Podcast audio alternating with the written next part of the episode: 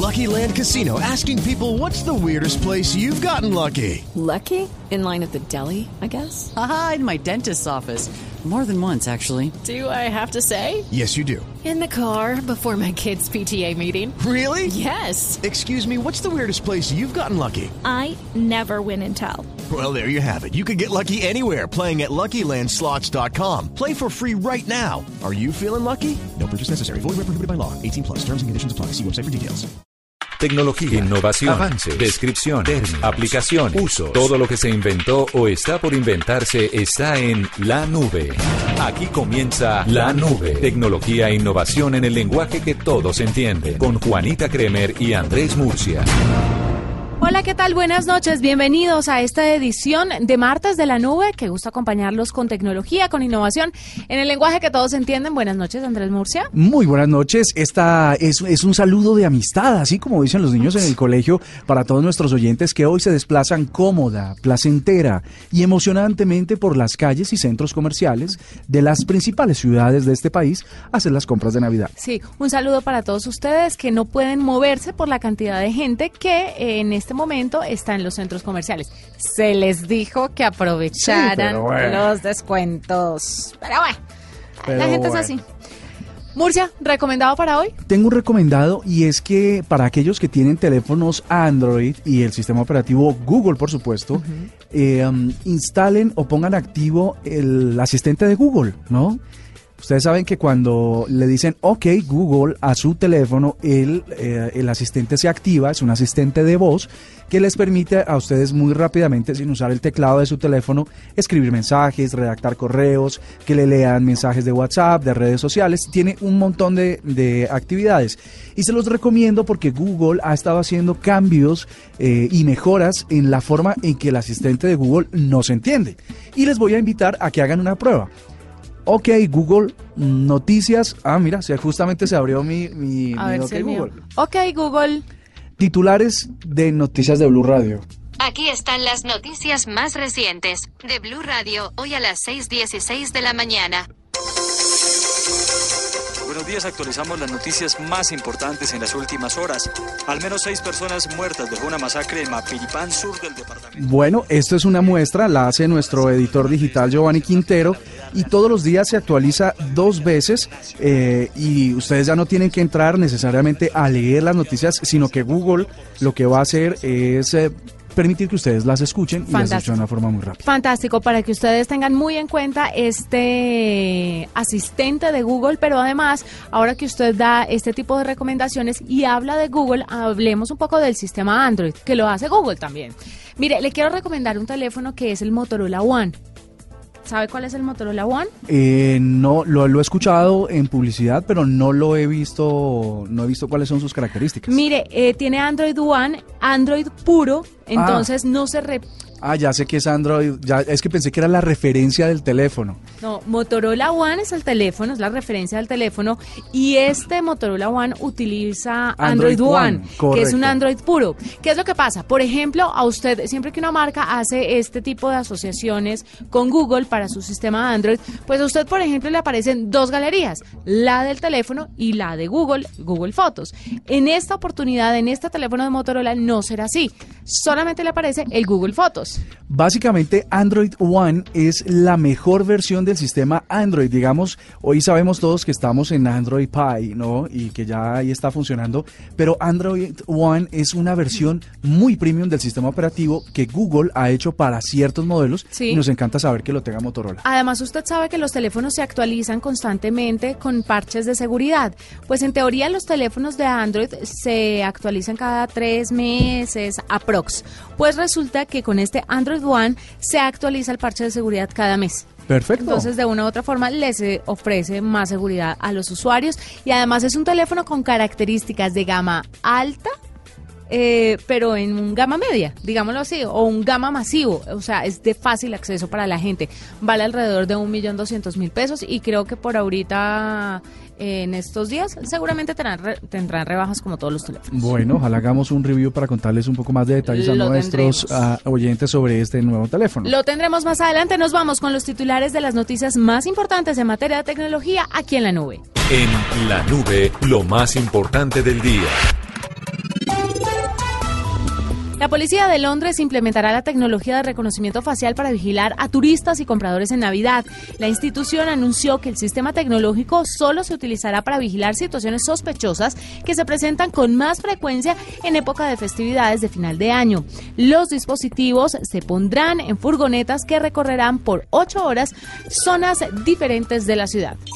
Dallas Review, el youtuber español, fue absuelto por la Audiencia Provincial de Madrid de los cargos de ciberacoso sexual infantil y de abuso sexual con un menor de 16 años ante la falta de pruebas del caso. Según los magistrados que exoneraron al influencer, no había consistencia en las declaraciones de la demandante que lo inculparan, pero sostienen que podrá interponer un recurso de apelación ante este tribunal en los próximos 10 días. Airbnb anunció que no retirará sus servicios de hospedaje en las colonias de Cisjordania, a pesar de las disputas actuales entre palestinos e israelíes en la región. El anuncio se dio después de una ronda de negociaciones entre el ministro de Turismo de Israel y el vicepresidente de Airbnb, quienes acordaron seguir promoviendo el turismo en el país a pesar del conflicto. Google permitirá a las personas sin cuentas en su plataforma editar documentos en la aplicación empresarial G Suite. La nueva función busca facilitar la colaboración entre compañías y terceras partes, quienes ahora podrán ver, comentar, solicitar cambios en las hojas de cálculo y presentaciones sin mayores complicaciones. Los usuarios externos a Google solo tendrán que introducir el código PIN que recibirán en su correo para identificarse. Escuchas la nube en Blue Radio. Murcia, hablemos un poco de Game of Thrones. ¿Usted ha visto la serie? Eh, no, no estoy suscrito a HBO. Muy bien, está muy... Ah, bueno, le puedo traer una buena noticia, ¿sabe? Cuéntamela.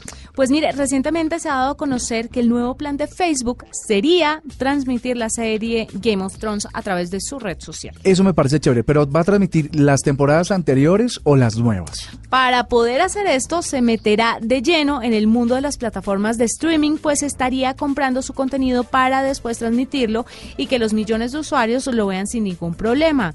De acuerdo con Recode, eh, Facebook estaría en negociaciones con los canales como HBO y Showtime para adquirir varios de sus programas y reproducirlos en las plataformas. Entonces sería una muy buena noticia. Esto obviamente yo creo que va a pasar después de la emisión de la última temporada de Game of Thrones, que es en abril del próximo año, la novena y yo, última. Yo creo que sigue Facebook insistiendo en su estrategia de Facebook Watch, ¿no? Y estos productos Game of Thrones, que es uno de los más importantes del mundo digital o de esta era, digamos, pues sería un hit de esta red social. La mala noticia es que cobraría por ah, bueno, no todo podría. ¿Y cuánto van a y, oh, cobrar? claro, y entonces usted con qué cree que van a pagar con semejantes bollos que tiene Facebook en Pues, este momento? Pues es que siguen. Ay, bueno, un, un- un comentario al margen. Dicen que Mark Zuckerberg, el dueño de, de Facebook, es el multimillonario que más plata perdió en 2018. no, pues imagínese. Se habla que está. Y eso entre- es poco, o sea, la plata es poco, la reputación. Pues dicen que perdió 55 mil milloncitos de dólares. O sea, pues, no, un pelo gato para chichiguas. Sí, señor. Con este movimiento se estaría ampliando el servicio de Facebook Watch para ponerse en el gusto del público que está cada vez más metido en plataformas como Amazon Prime o como Netflix. Entonces, hay que hacer el tema de la competencia y Facebook plantearía hacerlo a través de su Facebook Watch. Bueno, corrijo una cosa. En realidad no perdió 55 mil. Dicen los reportes de Forbes que perdió 20 mil millones, que también son plata. Sí, para él no, para usted y para mí es toda una vida de trabajo. Es, no, imagínate, eso es muchísimo dinero. Pero bueno, Facebook Watch, entonces a la orden del día para Esperemos a ver cómo terminan las negociaciones con HBO, porque yo no creo que suelten eso así tan... Es que yo creo que Game of Thrones puede ser fácilmente la joya de la corona de HBO. Tienen muchas series muy importantes, pero Game of Thrones eso marca una tendencia. Por eso se me hace, me hace, se me hace como que podría pasar que las temporadas pasadas estén disponibles en Facebook, no en otra plataforma, y las nuevas estuvieran en HBO, como una, una ventana en primicia. Escuchas la nube en Blue Radio. El mejor regalo para esta Navidad es el acceso a la información sin límites gran oferta. Suscríbete por un año al espectador digital premium y recibe una suscripción adicional por seis meses para regalar en Navidad. Ingresa ya a suscripciones.elespectador.com slash suscripción guion digital. Arroba la nube blue. Arroba blue radio com. Síguenos en Twitter y conéctate con la información de la nube. Bueno, les quiero hablar un poquito de las profesiones que están amenazadas por el avance de la tecnología y dónde podrían haber mayores oportunidades. Siempre lo hablamos, siempre lo decimos, pero hay que ir actualizando según lo que va pasando en la tecnología. Cuando llega el fin de año, uno siempre dice, eh, voy a ir al gimnasio, voy el próximo año voy a adelgazar, voy a estudiar, voy a sacar el pase, voy a sacar la visa. Bueno, hay un montón de propósitos y seguramente uno de los que tienen nuestros oyentes es qué trabajo necesito voy a conseguir para el próximo año. Pues la verdad es que cualquier trabajo que sea rutinario o predecible eh, será un hecho que por un algoritmo matemático en 5 o 10 años se acabe. Los robots están viniendo, es el autor, es el libro del autor John Pugliano que está hablando sobre estas profesiones. ¿No reemplazarán las máquinas? Eh, dice que no van a desaparecer, por ejemplo, los médicos y los abogados, pero una parte de su campo laboral se va a ver reducida, sobre todo la que tiene que ver con investigación. ¿Qué son las, em, lo que se va a hacer muy fácil reemplazable? Dice que va a ser las em, labores mecánicas y las de producción. Las máquinas cada vez son más eficientes, la, la robótica pues hace que las líneas de producción de ensamblaje, por ejemplo, de carros, de neveras, de electrodomésticos, pues básicamente eh, se van a afianzar y los, las personas que hoy trabajan ahí, pues van a tener que reemplazarse. ¿Qué es lo que está a la orden del día? Por supuesto, los científicos de datos, Juanita las personas que están analizando la información que están produciendo las máquinas. Sí, tiene sentido. Por ejemplo, eh, las personas que, que eh, trabajan con sistemas de seguridad y tienen acceso a un montón de fotos y a un montón de comportamientos de personas, pues poder analizar esto. Eh, con inteligencia artificial, por ejemplo, profesiones como los abogados, pues van a haber también reducido un poquito su fuente porque digamos que la inteligencia artificial y el análisis de datos va a permitir que esa agudeza que tienen los excelentes abogados la tengan las máquinas. Los arquitectos, pues cada vez más los computadores van a estar prediciendo cómo mejorar las construcciones y hacer sugerencias para que unos diseñadores pues tengan que tomar menos decisiones. Ahora, hay muchas especializaciones en tecnología. Por ejemplo, leía la otra vez que en el campo de los médicos se van a necesitar biotecnólogos y nanotecnólogos. Entonces, aparte de la carrera de medicina que se demora un montón de tiempo estudiándola, usted tiene que estudiar algo referente a tecnología para poder no estar obsoleto y eh, operar correctamente las máquinas que van a ayudarlo en su profesión los robots y demás. Contadores, los contadores empiezan a acabarse porque eso está automatizado está, también. Los pilotos de guerra, la, industria militar está eh, con énfasis en evitar que vidas de personas se pongan en riesgo, eso también estaría un poquito afectado.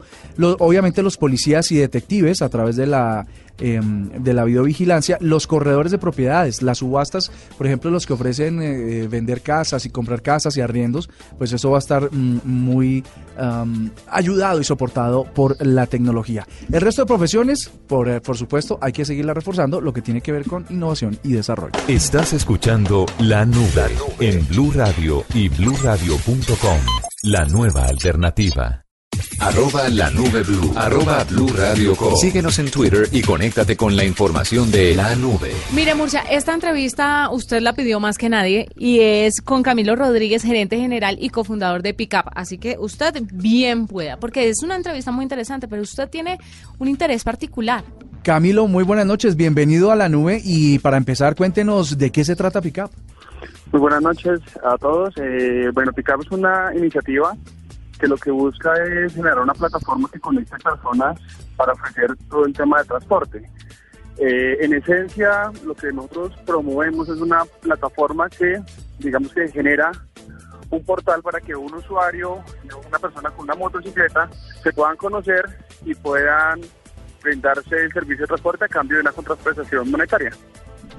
Pues la verdad es que no, no la habíamos escuchado mucho, pero sí parecería tener una gran utilidad, dado que en Colombia uno de los vehículos más eh, que más está rodando las calles es justamente las motos. Y la verdad es que con la congestión tan impresionante que generan los carros, pues eh, se vuelve una alternativa. Cuéntenos sobre cómo ha funcionado hasta ahora y cuáles han sido los retos que a los que se han enfrentado, pues en una cosa que también pues entendemos significa una preocupación en seguridad.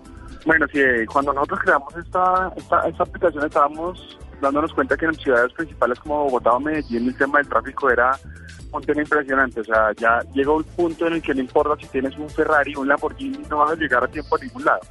Entonces realmente la única solución funcional era el tema de motocicletas. Eh, ¿Qué vimos nosotros? Una oportunidad allí para poder, primero, ayudar a la movilidad de, de Bogotá, que fue donde comenzamos, y segundo, también, en cierta manera, también ayudar a disminuir los niveles de contaminación que se generan en una ciudad como estas por, por los vehículos. Los problemas a los que más nos hemos enfrentado, obviamente, es eh, que estamos en una legislación que está bastante retrógrada versus el mundo, en el que ven algo extraño, algo nuevo y lo y tratan de enmarcarlo en un, en un puesto donde no es. En este caso, consideran aplicar una aplicación de transporte público. Y digamos que el tema de transporte público es para nosotros una figura totalmente diferente, porque aquí lo que hacemos es, es presentar, presentar a personas para que hagan negocios. Es decir, que tú le puedes decir a tu portero, oye, voy para el aeropuerto muy tarde, llévame hasta, hasta, hasta el aeropuerto y, yo te doy lo de la gaseosa, como, como se dice coloquialmente aquí en Colombia. y, y hoy en día, pues creo que también se conoce que hace años existe el tema del mototaxismo, o sea, no estamos hablando de que creamos las ruedas. Que además también es ilegal, eh, el mototaxismo es ilegal, pero ahí quiero hacer un alto para preguntarle una cosa. Resulta que la gente que está dedicada al transporte público debe pagar ciertos impuestos y debe también tener, me imagino yo, Murcia, algún tipo de seguro para las personas que, transportan. El, transporte público de, eh, que no es individual requiere un seguro contra todo riesgo. Por ejemplo, en Uber eh, hablábamos sobre ese tema y ahora implementaron un tema de seguridad, un tema de seguro para las personas que se suben desde el momento en que entran al carro hasta que se bajan, está asegurada en caso de que algo suceda. Pasa lo mismo con Pickup, que, eh, o sea, tenemos que ir un poco más allá de ayudarle a las personas a hacer negocio, porque es que estas personas no están haciendo negocios vendiendo chicles, ni vendiendo camisetas, ni juguetes para Navidad. Están transportando a otras personas y sobre todo en las motos, las personas corren un peligro mayor que yendo tal vez en un carro. Entonces, en ese orden de ideas, ¿cómo están asegurados los usuarios? En este momento eh, nosotros estamos en, los trámites con las aseguradoras haciendo un proceso que hizo Uber en su momento. Ya esperamos a finales de febrero tener ya la, cobertura brindada para todos nuestros para todos nuestros pasajeros y para todos nuestros conductores, obviamente. Eh, adicional a esto, pues digamos que la figura como se maneja personalmente es que el SOAT en, en, su naturaleza y su funcionalidad cubre cualquier emergencia de un accidente que pueda generarse entre un pasajero y un conductor. Para todo, porque, o sea, el SOAT vale lo mismo para una persona del transporte público que para una persona que utiliza su, su carro o su vehículo de manera particular. No, en, digamos para las motos el SOAT hoy en día es mucho más costoso. Digamos, es un, es un costo que está asumiendo hoy en día los conductores de motocicletas. Sin embargo, nosotros como plataforma estamos contratando una policía de responsabilidad civil esta contractual para brindar un, eh, protección, una protección adicional para los usuarios y para los pasajeros. Claro, entiendo eso. Entonces no hay que no hay que hablar un poco del SOAT porque me imagino, Murcia, usted sabe, el SOAT para los el transporte público es diferente que para las personas que utilizan el carro de manera particular. El SOAT está tiene unas tarifas diferenciadas en todos los sistemas de transporte y por claro por, está clasificado por eh, antigüedad del vehículo, por el cilindraje y por el tipo de vehículo y además el servicio que presta. Entonces, bueno, ahí sí. Bueno, digamos, digamos aquí hay una, una, gran cantidad de cosas que, que, introduce también estas innovaciones de la tecnología. Yo le quiero preguntar, eh, Camilo, la hoy en día el, porcentaje de personas que se han subido a la aplicación y que solicitan los servicios, ¿cómo va creciendo? ¿Cómo la, más allá de la comunicación, eh, la gente está interesada? Que, que en promedio un, un usuario de Pickup, ¿cuántos servicios pide al día? En promedio, un usuario Pickup está pidiendo alrededor de dos a tres servicios diarios. Normalmente se están moviendo pues en horas pico en, las ciudades principales. Estamos hablando entre el horario de 6 a 8 de la mañana. Eh, al mediodía también es muy solicitado y al final de la tarde, entre 5 de la tarde a 8 o 9 de la noche, también es utilizado por los usuarios. Eh, nosotros actualmente contamos con una red de usuarios de más o menos unos 200 mil que estamos moviendo mensualmente, eh, de los cuales estamos haciendo alrededor de 700 este mil, estamos cerrando unos 700 mil servicios eh, en la plataforma. Bueno, y hablemos de costos rápidamente. ¿Cuánto cuesta suscribirse eh, en proporción a un servicio como el bus o el taxi? ¿Cuánto cuesta picar? Bueno, para el para el conductor este costo es de cero. El conductor en este momento está recibiendo todo gratis. Lo único que tenemos es un botón opcional para que cuando sale un servicio no tengan que estar pendientes con el, con el, digamos que haciendo el deslizamiento de la pantalla para seleccionar el servicio, sino que el mismo botón lo, lo, selecciona.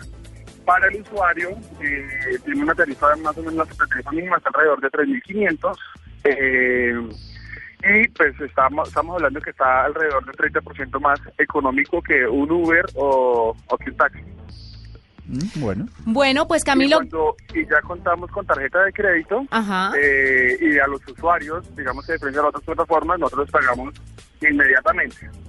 claro. Camilo, gracias por a estar con nosotros. Es Camilo Rodríguez, gerente general y cofundador de Pickup. Mire, ¿sabe cuál es el problema de todas estas plataformas, eh, Murcia? Camilo decía algo que a mí me parece muy interesante, que la novedad no puede asustar a las personas por el hecho de no estar regulado eh, y nos referimos a plataformas como Pickup, como InDriver, como Uber, como Cabify. Hay muchas, lo que pasa es que nos enfocamos en unas pocas y hablo específicamente de Uber.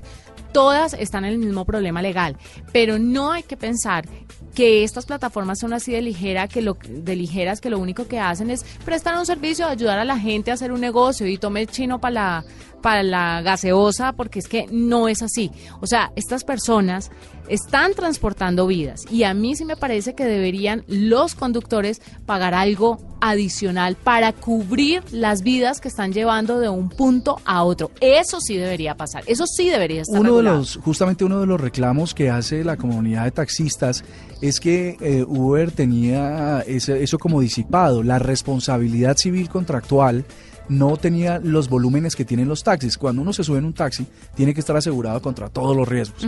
Y eso significa que si eventualmente hay un daño, eh, puede responder incluso hasta por 2.000 o 3.000 salarios mínimos. Solo la cobertura del SOAT, pues creo, si no me, no me equivoco, no supera los 300 salarios mínimos. Entonces, digamos, sí se requiere que eh, entrar a, a las pólizas a cubrir unas cifras diferentes porque el riesgo aumenta, por supuesto, en las motos. Claro, obviamente, y, y no estoy en contra de estas plataformas, vale la pena decirlo, pero sí estoy a favor de que se proteja tanto al usuario como al conductor, porque estas personas finalmente tienen sus vehículos particulares, agarran y, la aplicación, sí, entonces yo voy a trabajar hoy en esto y como dicen las mamás, Dios no lo quiera y pase una tragedia y víctimas mortales y todo esto termine muy mal. Claro, pero no además de que no termine mal, porque puede terminar mal también con el transporte público legal. O sea, eh, puede pasar.